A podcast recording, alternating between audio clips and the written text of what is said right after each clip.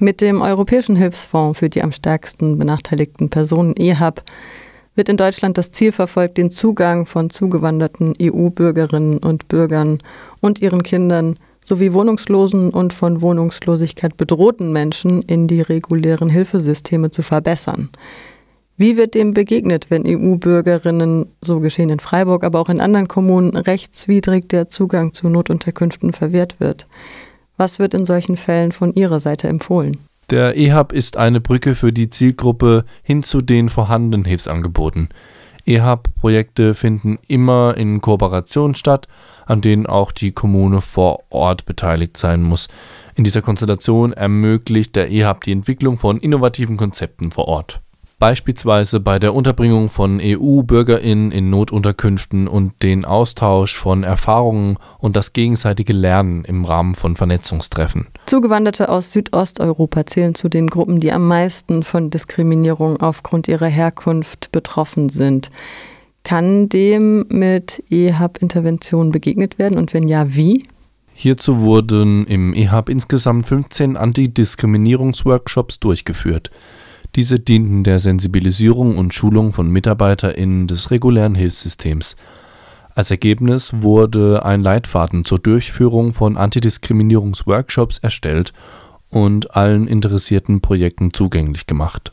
Aus der Liste der IHA-Projekte der zweiten Förderrunde vom 3.3.2019 Einzelziel B Ansprache, Orientierungsberatung und Begleitung wohnungsloser oder von Wohnungslosigkeit bedrohter Personen zu lokal oder regional vorhandenen Hilfeangebote. Wie werden die Leute genau erreicht? Wo werden sie angesprochen? Insbesondere zu Beginn durch aufsuchende Sozialarbeit. Nach einer Phase des Vertrauensaufbaus wurden verstärkt feste Anlaufstellen eingerichtet. Das geht bis hin zu ehemals wohnungslosen Menschen, die im Rahmen von Housing First Projekten untergebracht sind und von EHAB-BeraterInnen beraten und begleitet werden, wie es im Gießener EHAB-Projekt Projekt Zuhause, Zusammenleben, Housing First, aufsuchende Hilfe Streetworking, Eingliederung der Fall ist. Wie erfolgt die EHAB-Evaluation?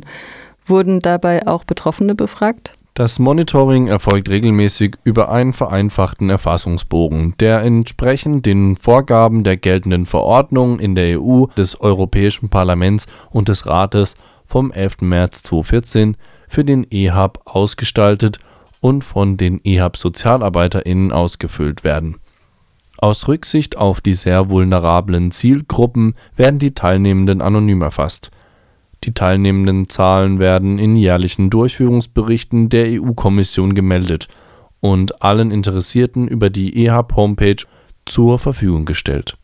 Darüber hinaus verfassen die Projektträger jährlich einen Sachbericht, in welchem über Projektinhalte, Projektverlauf und Teilnehmendenzahl berichtet wird. Im Bericht ist oft die Rede von Frauen und Männern. Werden nicht-binäre, trans-, inter- und queere Personen auch erfasst? Ja, im Monitoring-Fragebogen wurden ab der zweiten EHAB-Förderung 2010-2020 nicht-binäre, trans-, inter- und queere Personen erfasst.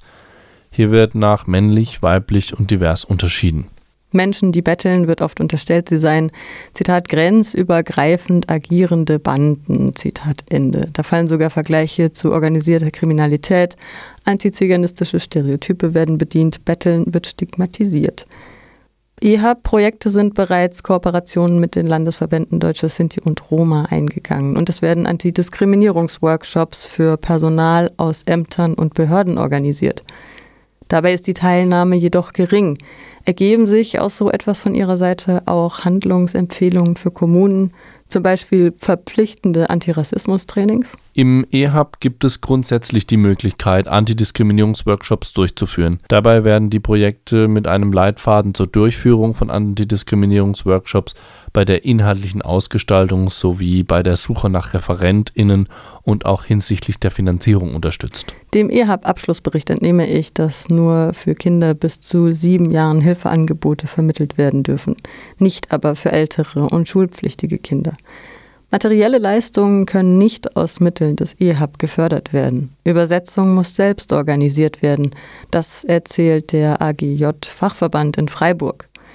Die EHAB-Interventionen konzentrieren sich auf die Grundsicherung, Hilfe bei der Arbeitssuche darf nicht gegeben werden. Das erscheint wie eine Gratwanderung. Wo sind die Lücken im System und wie können diese geschlossen werden? Grundsätzlich handelt es sich bei der Unterstützung der EHAB-Zielgruppen um kommunale Aufgaben, die der Bund nur flankierend durch innovative Projekte und Maßnahmen unterstützen kann. Durch die Verstetigung von innovativen Ansätzen in kommunalen Strukturen sollen Lücken im regulären Hilfssystem geschlossen werden. Dabei werden die Empfehlungen der Evaluation und Erfahrungen aus den EHAB-Projekten vor Ort für seine Weiterentwicklung genutzt. So werden in das Nachfolgeprogramm EHAB Plus Eingliederung hilft gegen Ausgrenzung der am stärkst benachteiligten Person, unter anderem folgende Änderungen bzw. Weiterentwicklung aufgenommen: Alle Kinder unter 18 werden in den EH+ einbezogen. Punktuell können im Fall von akuter Obdachlosigkeit die im begrenzten Umfang materiellen Ausgaben für eine medizinische Erst oder Zweitversorgung und Notübernachtung über eine Restkostenpauschale erstattet werden eine niedrigschwellige Beratung im Hinblick auf Arbeitsmarktthemen wird möglich sein. Zusätzlich wird ein Modellvorhaben zur niederschwelligen Verweisberatung oder Allgemeinberatung der EH-Plus-Zielgruppe in den sozialen Medien gefördert, um vor allem diejenigen zu unterstützen, die von einer Förderung vor Ort nicht erreicht werden können